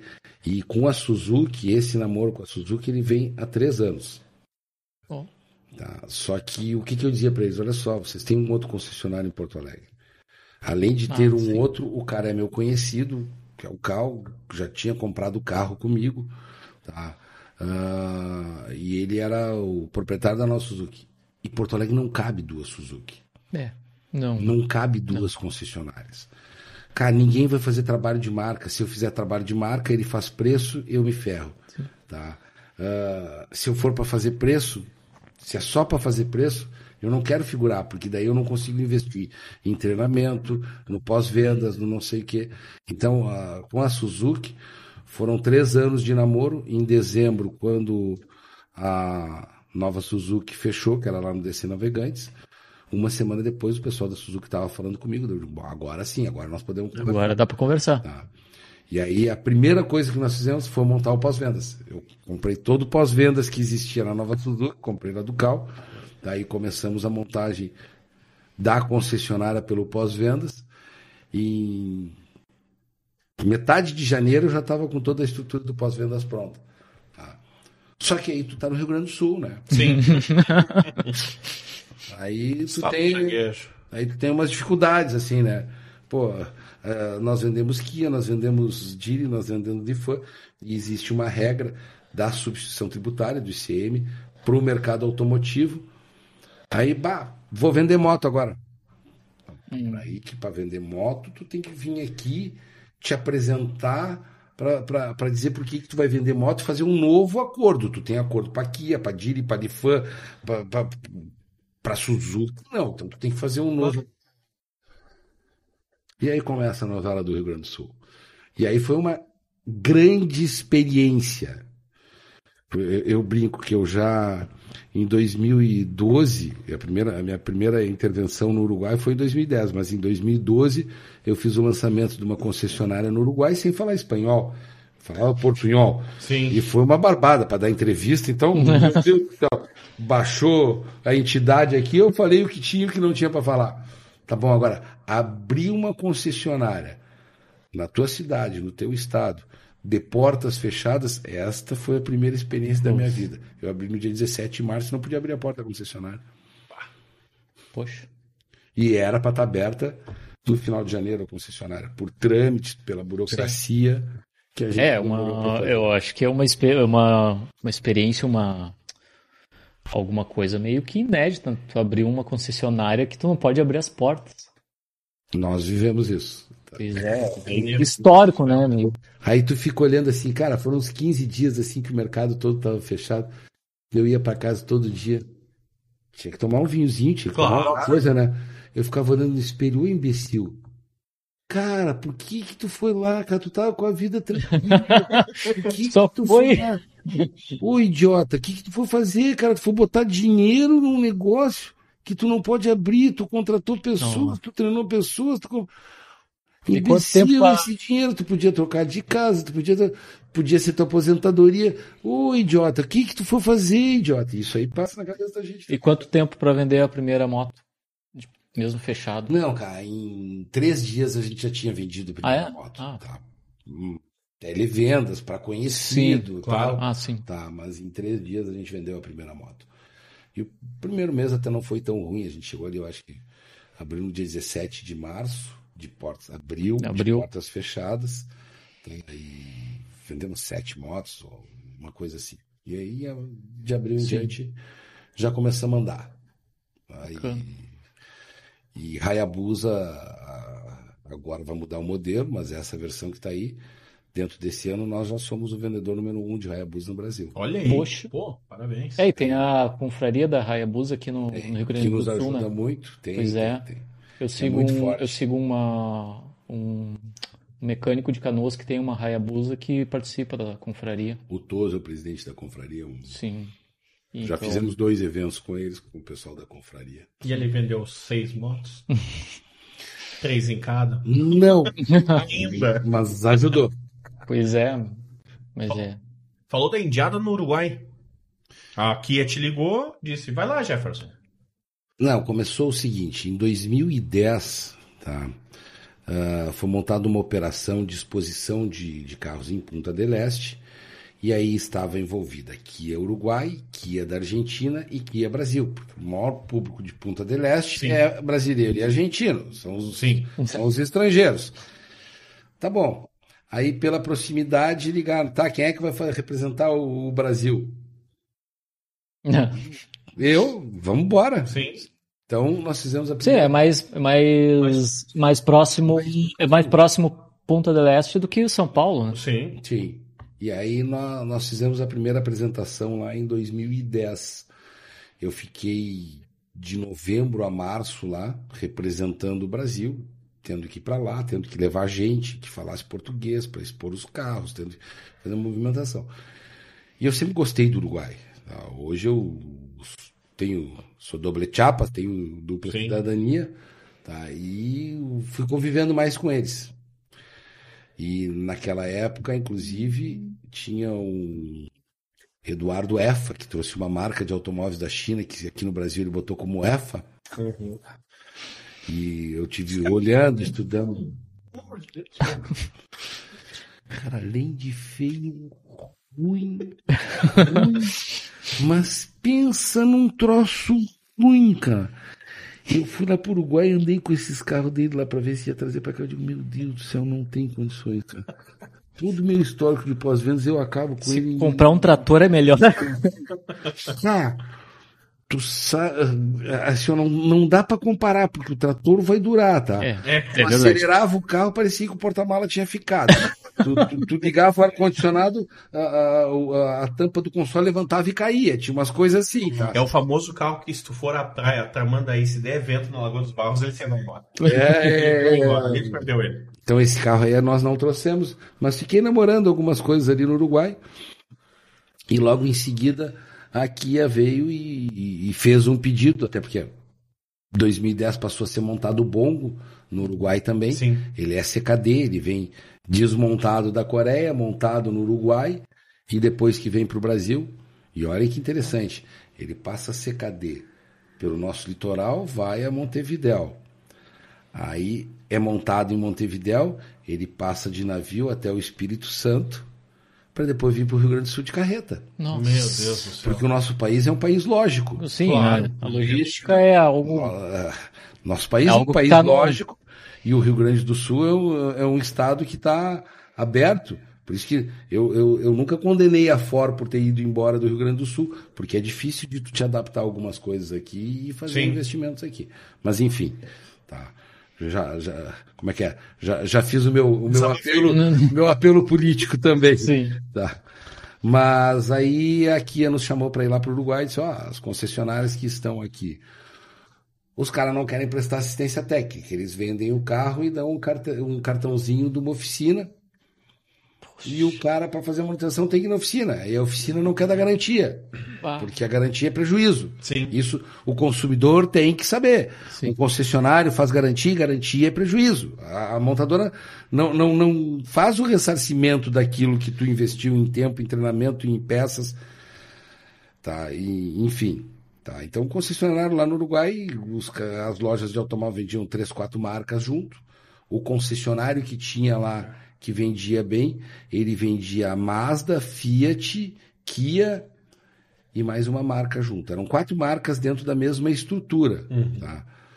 E aí surgiu o convite, e do convite virou uma pressão, eu digo, eu vou, pronto. Aí de novo, pô, como é que tu faz um negócio desse, cara? Vendi uma casa que eu morava, fantástica, que eu adorava, morava ali no- na Chácara das Pedras, vendi minha casa, pego o dinheiro, joga no Uruguai. Tá, vamos montar um negócio.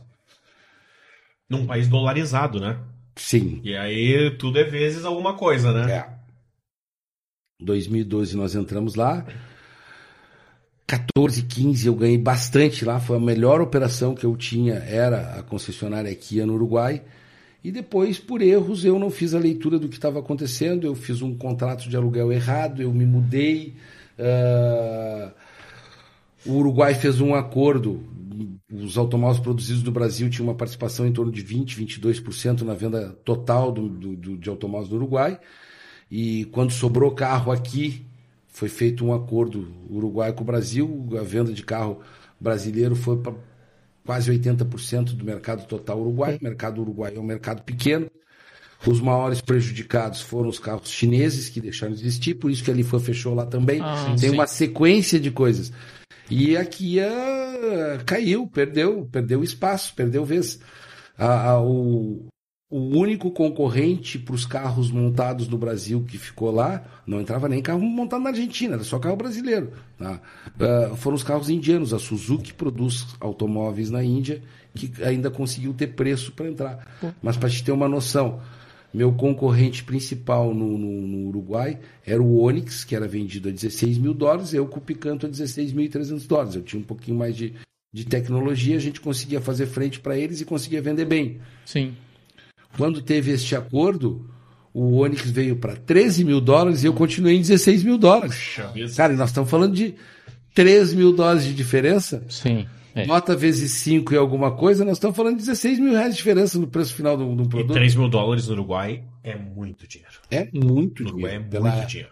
Até pela renda média É. deles é muito dinheiro. As pessoas se encantam com o Uruguai como turista. O Uruguai mesmo, ele corta um dobrado para ver eu sei, porque eu tenho família no Uruguai, doble chapa também, e tu vê a realidade do Uruguai, cara, não é o que as pessoas acham. Não é uma vida fácil não no Uruguai. Pra te conseguir um emprego é muito difícil no Uruguai. Sim. Custo de vida É altíssimo. Uma garrafa de água, se tu for num supermercado em Montevideo, uma garrafa dessas já custa 5 reais.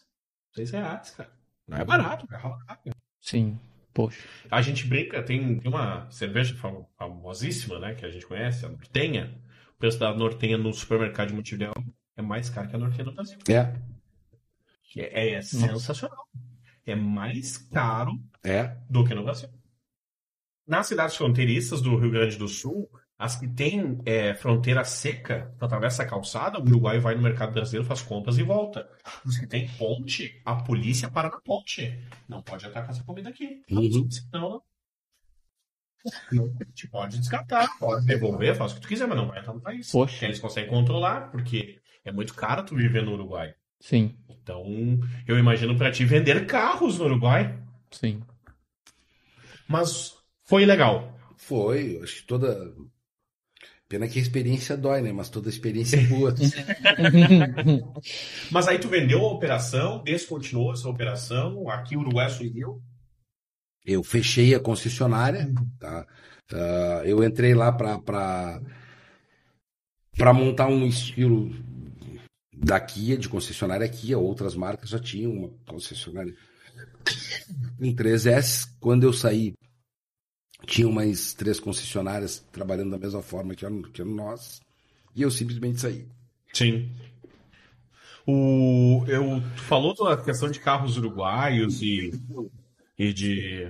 Tranquilo. Queres mais aqui? Eu. É, falou de carros uruguais fabricados no Brasil. Eu lembro, a última vez que eu estive no Uruguai, eu vi carro, por exemplo, da Renault Clio, Clio Renault, é, que não tem no Brasil, mas era fabricado no Paraná e ia para o Uruguai. Porque o Brasil não tinha essa geração de, de carro, né, que é uma top, veio Quid e tudo mais.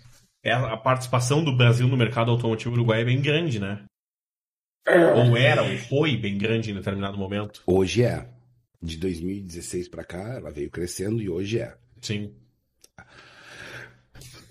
Agora já tem algumas montadoras chinesas recuperando o mercado, mas a própria venda daqui hoje ainda é muito baixa no Uruguai, proporcionalmente aos carros produzidos aqui no Brasil. Sim. Ô Jefferson, é, tu falou da- das motos, agora esse novo mercado, tu trabalha com a Suzuki aqui, aqui, né, como tu disse no início, Jefferson é aqui, aqui é Jefferson. Tem ainda desafios à frente? Tem sonhos ainda? Tem, tem coisa ainda que o Jefferson não realizou nesse mercado que ainda dá vontade de. Quem sabe eu trago montadora de caminhão pra cá? Tem, a gente sempre tá vendo alguma coisa. É aquela história do shopping, né? Ah, não quer comprar, mas dá uma olhadinha na vitrine, né? Uma- Coisinha boa ali. Não, sempre tem alguma coisa. Sei lá, tá na veia. Eu Não parei ainda, não tô na fase de me aposentar, não quero me aposentar. Ah, Uma das coisas que nós estamos vendo, inclusive com montagem aqui no Rio Grande do Sul, da Artilux, uma empresa de, de, de Santo Ângelo, é a montagem de um triciclo baseado em cima de motos, um triciclo de carga. Tá. Tem mais algumas coisas que a gente está vendo aí, tem algumas coisas que a gente não pode falar. Sim, claro. Nós temos, te- temos a, a, a vontade de crescer. Como eu te falei, eu acho que essa Motors é uma grande família e uma das coisas que sempre passa pela cabeça da gente é gerar empregos. E para gerar emprego eu tenho que crescer ou aumentar o nosso negócio. Então, Sim. alguma coisa. E tem um sonho ainda completamente maluco fora do mercado de automóveis. Eu não montei um restaurante ainda. Eu quero ter um restaurante, cara. Opa. Eu já vendi roupa, Claro. eu já vendi coelho, eu já, já fiz locador de automóvel, tudo isso aí eu já fiz agora. Pô, Mas tu quer ter um restaurante e botar a mão na massa? ou Ser o um. dono de restaurante, o pensador indicar um bom um vinho. Eu não sou dono de nada, eu gosto de botar a mão na massa. Olha aí. Ou pelo menos tá lá para ser o caixa. Eu gosto, eu adoro ser o caixa. Quando entra. Quando sai, não, mas quando entra, eu adoro ser o caixa. Por que que não realizou esse sonho do restaurante, tia? Por Não tempo. deu ainda, não deu, não, não, não achei as pessoas certas, não, não casou, não casou a proposta. Quando Mas tu tem a ele todo na proposta- cabeça montado já? Não, Cardápio, o que que tu quer vender? não. Nada. Só o sonho. É. Só o desejo. Cara, eu não sou uma pessoa muito planejada, não. E eu não faço muito estudo de mercado. Até porque tem várias coisas que se tu fizer estudo, tu não faz. Sim. Ah. Tá? Eu boto emoção na frente da razão, eu boto coração, feeling, sensibilidade, tá? Então, assim, o meu cardápio, ele pode variar dependendo Claro. de onde eu for, pro, pro Sim. estilo que eu vou. Tá? Então, por isso. Mas esse eu não sei se eu vou fazer. Hum, Em algum Mas momento, tá aí, é um sonho. em algum momento pensou em. Tirando as crises, né, que mexem com tudo, com o mercado, com, com o dia a dia, com o teu sono, com as tuas contas. Mas teve algum momento que pensou em desistir, mudar de ramo? O carro não. Vários, vários momentos. Tá? Tu, tu tem que ter uma força maior, tu tem que ter um amor maior, mas Claro. várias vezes passou pela cabeça, né? O que, que eu quero com essa loucura aqui? Tô perdendo saúde, tô não sei o quê, vou, vou comprar uma pousadinha no Nordeste lá e Sim. fazer uma Sim. pousadinha no Nordeste, vou viver na beira da praia e tal. Passar pela cabeça. Claro. Nunca que eu tenha ido estudar uma coisa dessa, mas passar pela cabeça algumas vezes sim. Vontade de desistir, sim. Vontade de vender, sim. Já. Isso é normal de todo homem de negócio? Eu acho que sim. Essa inquietude faz parte, eu acho do, do, do empreendedor. E tu atravessa momentos Claro. bem ruins, gente. Olha, ah, nós tivemos aqui, vamos, vamos, vamos trazer para a nossa terra. Nós temos hoje um estado onde o automóvel é o mais caro do Brasil. Eu falo isso e te comprovo por quê. Claro. Tá, pela nossa legislação de CM. Mas, pô, nós tivemos um estado que nós fomos proibidos de vender pela internet no ano passado, quando começou a pandemia. Cara, nós viramos Sim. viramos chacota nacional. Porque tu ligava para minha concessionária, eu sou serviço de utilidade, tá? Aí eu tinha que dizer assim: tu queres pós-vendas ou tu queres vendas? Aí eu quero comprar um carro, não posso te atender. Aí eu quero consertar meu carro, para aí que eu posso te atender. Pô, só um pouquinho, né? Nossa. Um Claro que durou 48 horas essa Sim. loucura que eles fizeram, mas. Gente, então, tu, tu tem todas as dificuldades de mercado. Tu tem dólar, tu tem dificuldade de trazer o carro, tu tem não sei o quê, e tu ainda tem os impeditivos daqui. Poxa. Tá? Então, Mas o que te faz estar todos os dias acordando cedo e vendendo mais um carro é o que tu disse, é a família, é o, a família Sam Motors, tudo que já conquistou. tem várias coisas. Eu posso te dizer o seguinte: eu sou extremamente competitivo também. Eu sempre pratiquei esporte, Claro. sempre tive ah, ligado a alguma coisa de competição. Tá? E dentro dessa história da, da competitividade, eu coloquei algumas, ah, alguns desafios dentro da nossa história de empresa também. Tá? Eu, como guia, ah, digo o seguinte: a Sam Motors sempre tem que estar entre os cinco maiores do Brasil. Nós já fomos o maior, nós hoje somos a terceira concessionária em vendas no país. Os dois grupos que vendem mais do que eu, um está em Santa Catarina com sete concessionárias, o outro está no Rio de Janeiro com cinco concessionárias, e o terceiro somos nós com duas casas hoje. Tem, tem grupo em São Paulo com quatro casas que não vende o que nós estamos vendendo aqui. São Paulo não tá no top 3. Não está no top 3. São Paulo não está. Pô, a capital São Paulo tem a po- o povo do nosso estado todo ali, tia. Mais, né? Então, assim, ó, para atender uma destas, para atender estas características de competitividade, tu tem que acordar cedo e tentar fazer diferente. Quando nós abrimos Suzuki, quando nós abrimos a concessionária, e eu não tenho vergonha de dizer isso, eu não sei nada ainda do mercado de motos, eu estou aprendendo, tá? Mas nós abrimos a concessionária, nós temos que estar entre os cinco. Essa é a proposta da Sam Motors. Sim. Tá? E, e em pouco tempo com o Suzuki a gente já chegou lá. Sim. Tem a Raiju e a Kinko, ainda não chegamos nesse patamar e a minha briga hoje é para conhecer mais esse mercado, tá? Porque quando tu pega a, a Suzuki, dentro do guarda-chuva tem a marca Haojui e a marca Kinko, tem mais duas marcas ainda. Bom, Não sabia. É, Eu conhecia só as, a- aquelas motos ali, GSX, a Shadow? Não, não é Shadow, é sim, Shadow já teve, não tá já- mais. Não tá mais, né? Hayabusa, É. aquela scooter, não é uma scooter, é uma, uma bem pequena. Urban, Urban. Que era o scooter da É. Suzuki. É, eu conheci essas aí. E a, a Haojui é chinesa, é a maior montadora de motos da China hoje e produzia as motos da Suzuki de baixa cilindrada. tá? Só que hoje vem como Haojui, Sim. tá? Porque tu usar o logo da Suzuki custa mais caro, então traz como Haojui. Mas é verdade, Sim. é, é simplificar algumas coisas no mercado. E as motos têm muita qualidade também, são muito boas. Nós temos a Chopper, que é a equivalente à Intruder, Sim. tá? Aí na linha da Burgman nós temos a Downtown, que é um. Uma... Uh, scooter. Uma scooter, um motor de 300 cilindradas que Pô. corre com a Burgman. Tá? Tem a Lindy, que é uma scooter de 125 cilindradas. Tá? Então tem, tem uma Sim. linha completa de motos. Nessas motos a gente ainda não tá, não chegou aonde nós queremos. Sim. Mas uh, para isso eu também estou tendo que aprender muito. Sim. E, e, inclusive vou fazer um comercial aqui no sábado. Ah. Nós vamos estar com a Ayala Ariscamel na ah, concessionária, sim. tá? Para justamente entregar o doguinho da Ayala. E um dos objetivos é juntar o, o, comprador das motos de baixa cilindrada, de mais baixa cilindrada. Dia 2 de outubro. Dia 2 de outubro, próximo sábado. Já esteve aqui conosco aqui, foi nosso convidado.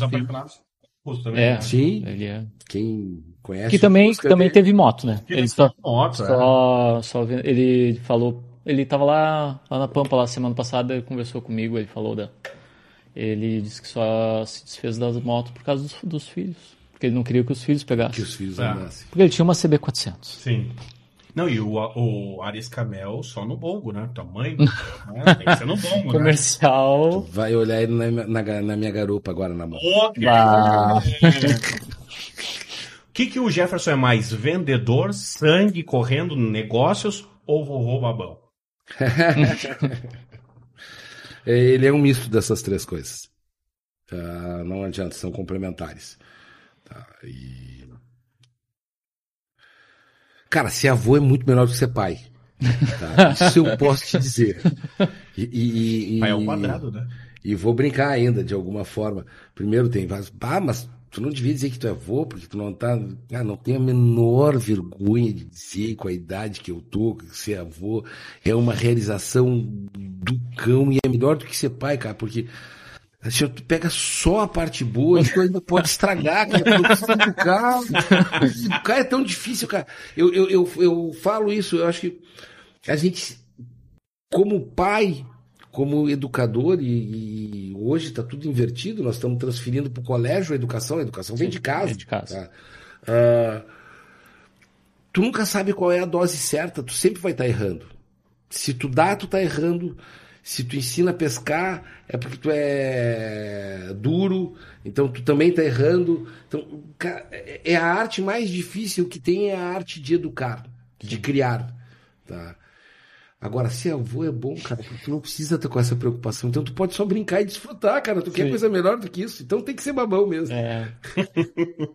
Ô Jefferson, é, a gente tem um público muito jovem que acaba nos assistindo aqui no, no podcast e, e, a gente sempre tenta tirar dos nossos convidados alguma história, algum conselho, alguma dica, né? Porque nova geração mais inquieta está acontecendo, né? Que quer empreender, que quer é, lutar com as suas armas.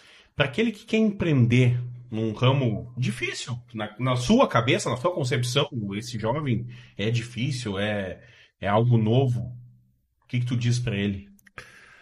A gente observa muito isso, tá? Essa, essa necessidade de desbravar dessa, dessa geração mais jovem. Que não é na e... faculdade que tu aprende, né? Não, Às vezes. Eu ia dizer, é importante estudar, sim, tá? Uh, mas tu tem que juntar a, a, experiência com o trabalhar, tá? Mas o que eu posso, assim, ó, dar como maior conselho para para esta geração que está chegando é que eu tenho visto isso dentro da concessionária tenham um pouco mais de persistência. Gente, vocês não Pessoal... vão entrar dentro de uma empresa, uh, começar a trabalhar numa área e seis meses depois ser promovido a chefe. Vocês estão sonhando com o cargo antes de apresentar. Isto leva mais tempo. E isto serve para vocês empreenderem. Cara, antes de tu ter êxito, sucesso, tu vai ter que comer grama, velho. Tu tem que baixar a cabeça. E assim, ó. Uh, não tem vergonha nenhuma em comer grama, não tem vergonha nenhuma em colher, não tem vergonha nenhuma em passar dificuldade. Agora, essa história de, bah, botei isso aqui para vender, ah, não tô gostando, pai me ajuda, faça tal coisa. Para, para, quer empreender, Sim. assume o risco, o risco é teu. Não tá legal, vê o que que tu errou, mas não desiste. Vocês desistem muito fácil, cara. Sabe? É, é, assim, ó, eu tô fazendo mais até para essa geração de vocês. É, tem uma parte muito mimimi nessa geração. Ah, é muita preocupação. Ô, cara. Eu não sei se. For uma Havaiana ou uma cinta, velho. Vocês não apanharam, cara. É, eu tenho 38, eu, o meu também foi, foi um, uma Havaiana e uma cinta. Então, então eu eu, acho que, eu acho que a tecnologia tá, acaba meio que trazendo essa ansiedade de ser tudo tão rápido. As pessoas acho que querem que as coisas aconteçam muito rápido, muito rápido. Porque ah, tudo é rápido hoje em dia. Então elas querem também que aconteça muito rápido. A gente Só sofre que- de ansiedade o celular traz a ansiedade e talvez isso passe na cabeça. E a gente tem, desse jovem, a gente tem a experiência uh, um pouquinho. Gente, pelo amor de Deus, não vão generalizar o que eu estou falando, tá? Mas, ah, ah, entrei, não gostei dessa função aqui. Bah, não gostei porque o colega me falou isso. Gente, olha.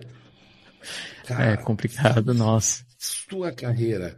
Eu, eu tenho bastante sorte, eu tenho pessoas dentro da empresa hoje que têm 20 anos, que têm 15 anos, que têm 22 anos, que trabalham conosco. Para chegar num lugar, tu vai ter que mostrar antes. Essa geração parece. eh, muitas coisas. Assim, ó, quanto eu vou ganhar para vender isso aqui? Cara, esquece o quanto tu vai ganhar. Se isso aqui te dá prazer em fa- em fazer, tu vai ganhar. Sim. Só que não adianta tu querer saber quanto tu vai ganhar antes. Tu só vai saber o quanto tu vai ganhar depois. Se eu puder contar isso pra vocês assim, ó, eu quase fui internado pela minha família, porque cara, tu comprar uma concessionária aqui e querer vender carro coreano, que loucura é essa? E dois anos depois tu achar que tu quebrou porque teve uma crise lá na, na, na Coreia e tu não ter dinheiro pra pagar qualquer um poderia ter desistido, ou a grande maioria teria desistido, ou trocado de bandeira, ou feito outra coisa com o prédio. Mas aí vem a história da persistência. A gente, se tu tem um sonho, vai atrás desse teu sonho. Agora, teu sonho não pode ser dinheiro, teu sonho não pode ser consumo, teu sonho tem que ser realização, tem que ser eh, coisa que vem lá de dentro do peito, tem que estar ligado à emoção.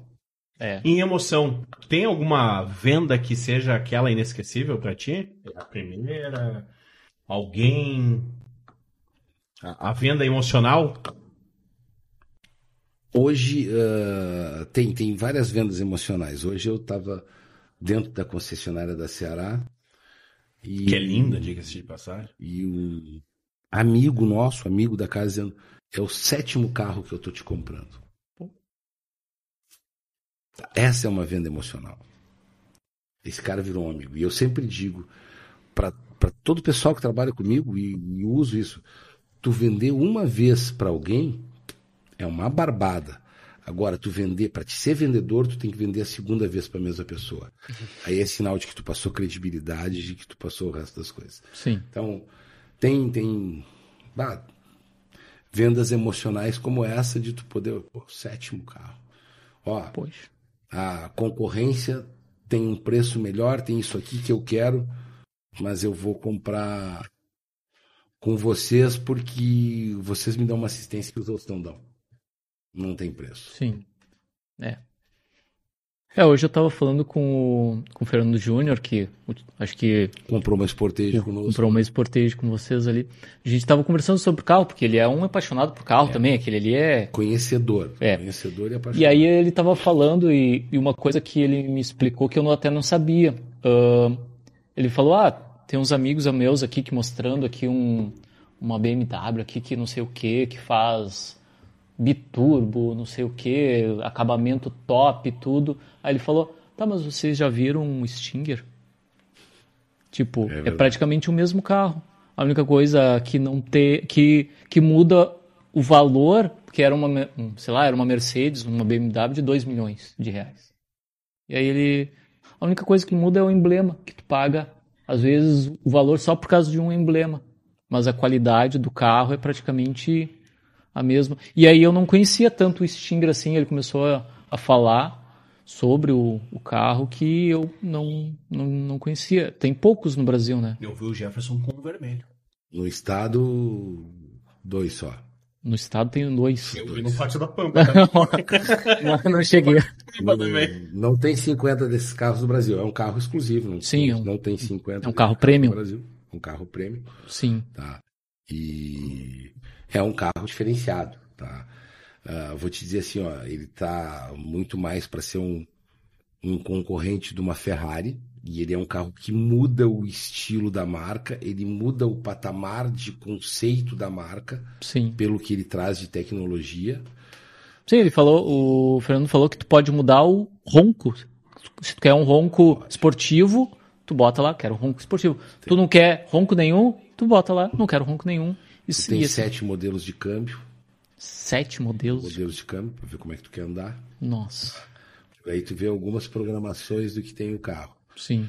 Tá, e ele é um divisor de águas da, da marca Kia para um conceito de tecnologia. A Kia vem subindo muito neste conceito de, de entrega tecnológica.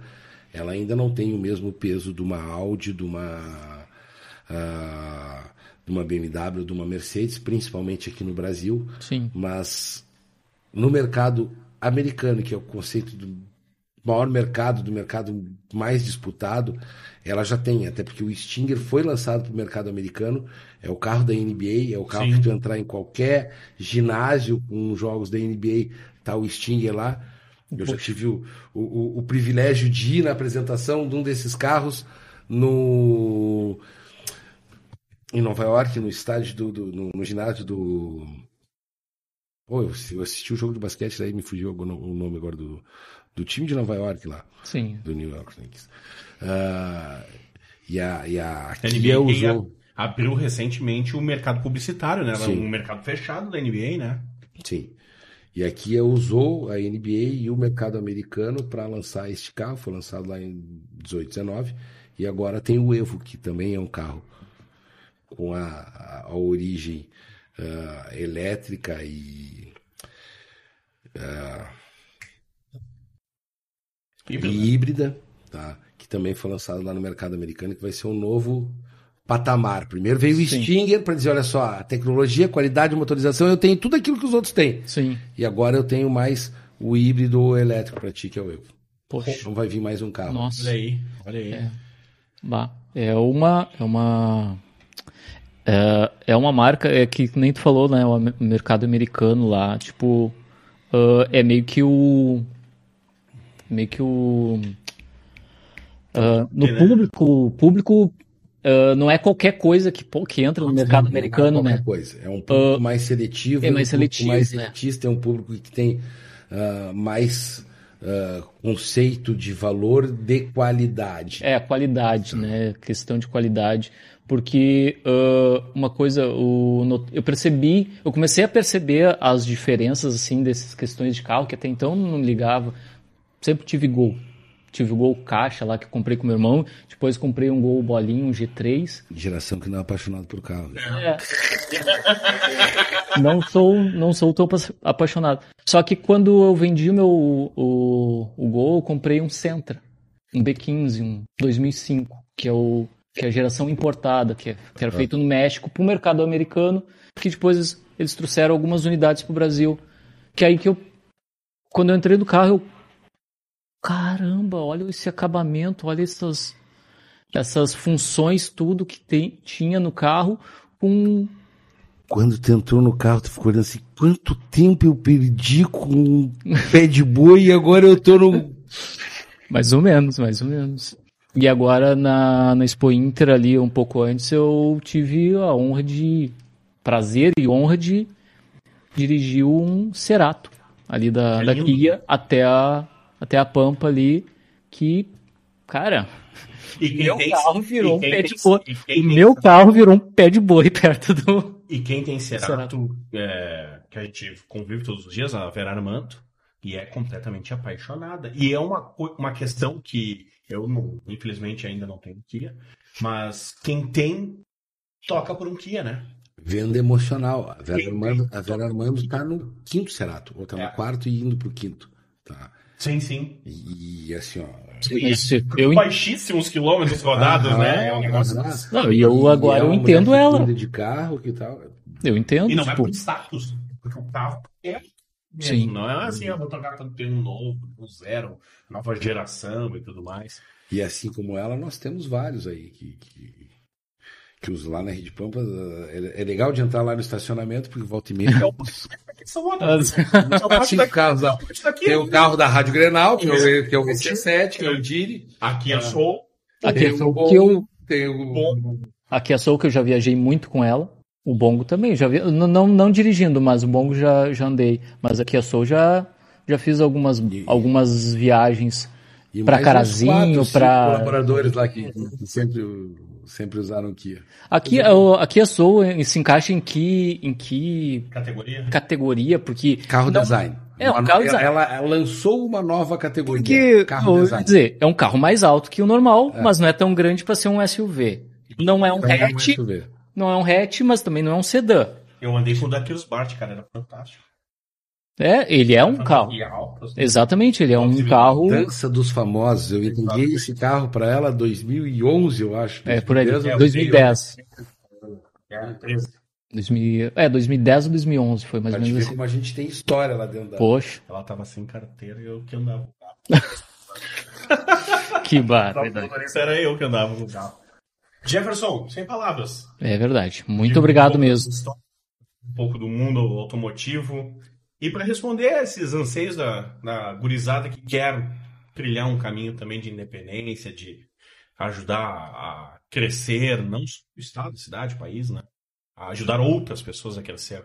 Parabéns. Muito obrigado, gente. Eu que tô, fiquei feliz e lisonjeado com o convite de vocês. Valeu.